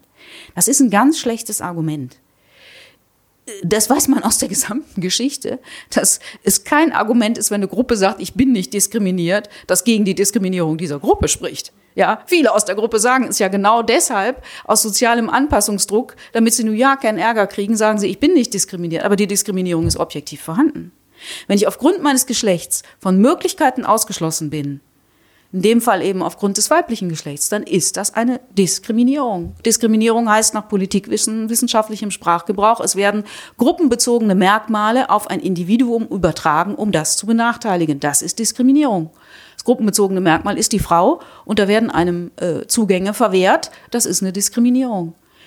Dann kommt als Argument, ja, die Männer haben ja auch kein Recht auf die Priesterweihe. Nee, aber sie haben ein Recht darauf, dass es geprüft wird. Ne? Und Klar, ich, man, man, hat auch kein Recht darauf, Radioredakteurin zu sein, aber man kann sagen, wenn man sich qualifiziert und so weiter, dann kann man es eben werden, unabhängig vom Geschlecht. Und die Tatsache, dass das in der Gesellschaft so lange gedauert hat, ist natürlich keine Entschuldigung dafür, dass es in der Kirche eben gar nicht geht. Ne? Und ähm, Würde, es gibt einen interessanten Text aus dem äh, aus der Zeit des, des Humanismus von Pico della Mirandola, der, da hat er natürlich nicht an Frauen gedacht, aber trotzdem hat eine schöne Definition von Würde, weil die Kirche ja doch recht freigebig ist in dem Wort gleichwürdig, auf Frauen bezogen. Aber Würde heißt, sich in vielen verschiedenen Möglichkeiten denken zu dürfen. Ich darf mich in verschiedenen Möglichkeiten denken, unabhängig davon, aus welchem Stand ich bin, welches Geschlecht ich habe, welche Herkunft, welche sexuelle Orientierung und so weiter. Und dann kann ich eben versuchen, dieses Ziel zu erreichen, mich anstrengen, mich bilden oder was auch immer. Das ist Würde. Würde es aber nicht, dass einem ein Platz zugewiesen wird, dass einem Kleriker sagen, so bist du eine gute Frau und so bist du gar keine. Das ist eigentlich das Gegen, auch zumindest ein Widerspruch zur Würde. Und deshalb finde ich, solange dass dieser Würdegedanke nicht mh, hm, verinnerlicht ist, müsste man das Wort gleichwürdig eigentlich aus den kirchlichen Dokumenten streichen. Man kann nicht einfach die Worte von auf, der Aufklärung nehmen und den, den Sinn ins komplette Gegenteil drehen. Ähm, damit sie aber doch noch was ähm, zu lachen haben. Ähm, ich war letztes Jahr auf einer Theologinnen-Tagung. Oder ich muss noch ein Argument, das wirkt auch immer, aber das muss ich noch vorausschicken. Was ich durch knallharte Recherchen herausgefunden habe, ist erstens, Frauen gibt es schon so lange wie Männer. Zweitens, es gibt so viele Frauen wie Männer ungefähr. Und drittens, ganz wichtig, es gibt Frauen auf jeden Fall nachgewiesenermaßen länger als Bischöfe. Das heißt, wenn man sich das mal bewusst macht, dann ist man argumentativ schon in einer ganz anderen Position. Da haben sie schon eine ganz andere Augenhöhe. Ne? Dann, dann bricht das schon mit dem Nachdenken und Prüfen, sagt das schon so in sich zusammen. Ich war letztes Jahr auf einer Theologinnen-Tagung eingeladen in ähm, Stuttgart, die Theologinnen-Tagung Hunheim. Und da erzählte eine Coaching-Expertin von einem Experiment, das man macht mit Frauen, die Angst vor Spinnen haben. Man macht das, um Frauen diese Angst eben äh, abzugewöhnen. Und das geht halt so, dass eine Spinne im Glas sitzt, der Deckel ist fest zugeschraubt. Und dann ähm, wird die Spinne erstmal aus sicherem Abstand betrachtet. Dann wird der Deckel geöffnet. Wieder guckt man so drauf, ob das Tier gefährlich ist. Und dann können die Teilnehmerinnen die Spinne irgendwann mal äh, berühren. Das ist dann das Unterrichtsziel. Oder das Höchste ist dann, dass, dass die sich die Spinne über den Arm krabbeln lassen. Und ich meine ja, in der aktuellen Situation brauchen nicht die Frauen ein Coaching, sondern die beschlussfassenden Kleriker. Das Weib ist die Spinne im Glas und geweihte Männer schauen jetzt dieses Wesen da an. Und man weiß nicht, was passiert, wenn der Deckel geöffnet wird, wenn die plötzlich überall hin können. Und deshalb bleibt das Glas zur Sicherheit verschlossen. Ne? Der Vatikan hat ja nochmal eine neue Kommission jetzt gegründet, die nochmal prüft, was man schon dreimal geprüft hat, ob Frauen Diakoninnen werden könnten. Und andere, die sind sich dann auch ganz sicher, andere denken dann noch nach, vielleicht sind die doch nicht so gefährlich, aber andere sind sich ganz sicher, also wenn, wenn man das Glas öffnet, dann ist das Ende nah. Spaltung. Und da kommen eben jetzt die ganzen Argumente. Ne? Wenn ich das auf die Kirche beziehe, also wenn du die Spinnen da rauslässt, die Weiber da, wenn du die loslässt, dann haben wir die Spaltung. Dann kommt auch das beliebte Argument, ja, die evangelische Kirche, die hat doch Pfarrerinnen und steht die etwa besser da? Da würde ich sagen, in mancher Hinsicht steht die schon besser da, wenn man nicht alles an den Austrittszahlen und den Kirchenbänken misst. Und wenn man es an den Austrittszahlen messen würde, dann müsste ja nur auch sagen wir mal, der, der katholische Klerus gewisse Begründungszusammenhänge, äh, also Schwierigkeiten im Begründungszusammenhang haben. Und dann kommt eben auch immer noch das Argument der Weltkirche. Die Angst vor Frauen, das habe ich dann doch was Psychologis Psychologisierendes, die raubt, so ist mein Eindruck, den Verstand. Und ich würde mir wünschen, auch angesichts der Tatsache, dass in vielen Ländern ja der, der Welt noch Frauen unterdrückt werden, äh, dass es schon eine Stimme gäbe. Eine Stimme eines Global Players, die sich eben dagegen erhebt und die nicht auch noch mit den Patriarchen dieses Planeten paktiert. Ich meine, die Frauen meiner Familie, die hätten niemals gewagt, ein kritisches Wort über ihre Kirche zu sagen. Die glaubten immer in demütig gebückter Haltung gehen zu müssen. Meine Oma, die würde sich im Grab rumdrehen, wenn sie wüsste, dass ich ein Buch namens Weiberaufstand geschrieben habe. Aber manchmal ist meine Hoffnung, dass sie eben heute auch bei Maria 2.0 dabei wäre. Die MAG-Studie, die möchte ich nicht instrumentalisieren, um der Forderung nach Gleichberechtigung äh, Krawum äh, zu geben. Das entwertet die Anliegen von Betroffenen des Missbrauchs. Es entwertet aber auch das Anliegen von Frauen, denn Frauen sind einfach keine Missbrauchspräventionsgeschöpfe und sie sind auch nicht da als Machtpanzerknackerin, sondern die haben erstmal einen Eigenwert. Trotzdem lassen sich die Themen nicht voneinander lösen, weil es in beiden Fällen um Machtmissbrauch geht. Schlechte Argumente, die einfach mit Macht durchgesetzt werden, sind auch eine Form von Machtmissbrauch. Ich finde, die römisch-katholische Kirche ignoriert Begabungen, Sie verachtet Wissen und sie verbietet sich Visionen. Sie hat sich an Frauen versündigt und sie versündigt sich weiter. Diskriminierung ist ihr harter, aber hohler Markenkern. Es ist hoffentlich nicht der Kern des Christentums. Ich frage mich, wer braucht diese harte, hohle Kirche? Es geht auch nochmal mit Ihrer Frage zusammen, wie sieht die in 50 Jahren aus? Man kann ja fragen, wer braucht sowas? Jungs, die unter sich bleiben wollen? Verunsicherte, die sich an eine, an eine Natur- und gottgegebene Ordnung klammert, die man nicht dauernd begründen muss. Begründung ist halt anstrengend. Ängstliche, die den Schmutz der Welt und das unreine Weib fürchten. Aber ich glaube, dass Millionen Menschen in dieser Welt was ganz anderes gebrauchen könnten. Eine Stimme, die genau solche Ordnungen erschüttert und die mit Würde und Wert ernst macht. Die Kirche der Wollust die ist nur ein böser Witz.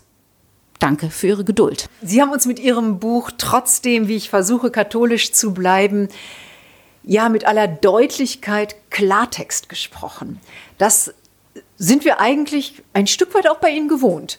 Die Titel, die Sie in der Vergangenheit hier bei uns im Medienforum präsentiert haben, aus denen Sie gelesen haben, das war immer Klartext. Und das tut in einer Zeit, in der Sprache oft ja, manches auch verwischt, gerade auch in kirchlichen Kontexten, tut das gut. Das hat was wirklich Erfrischendes. Und das ist nicht der klebrige Rand der Cola am Glas, wie wir es zu Beginn gehört haben. Ich glaube, Sie haben uns eine scharfsinnige und nachdenklich stimmende Bestandsaufnahme bestehender Ungerechtigkeiten und Schieflagen in unserer katholischen Kirche präsentiert. Nachdenklich machend in der Hinsicht, dass wir uns alle, jeder und jede, die hier jetzt im Raum sitzt, vielleicht tatsächlich noch mal die Frage stellen kann, wo gibt es denn eine eigene Beteiligung an den Umständen? Und zwar in dem Sinne, dass ich vielleicht nicht widerspreche, dass ich nicht aufmerksam genug bin und zwar nicht im Sinne eines Vorwurfes, sondern wirklich im Sinne einer einer guten reflektierten Nachdenklichkeit. Ich fand es auch erfrischend und wohltuend, wie Sie Ihre eigenen Grenzen auch nochmal aufgezeigt haben hier heute Abend. So, wo habe ich denn damals widersprochen oder etwas nicht gesehen, was doch eigentlich aus heutiger Sicht so offensichtlich war? Das hat Sie sehr authentisch hier wirken lassen, sehr glaubwürdig. Und das macht es einfach unglaublich interessant, Ihnen und Ihren Recherchen zu folgen. Herzlichen Dank dafür.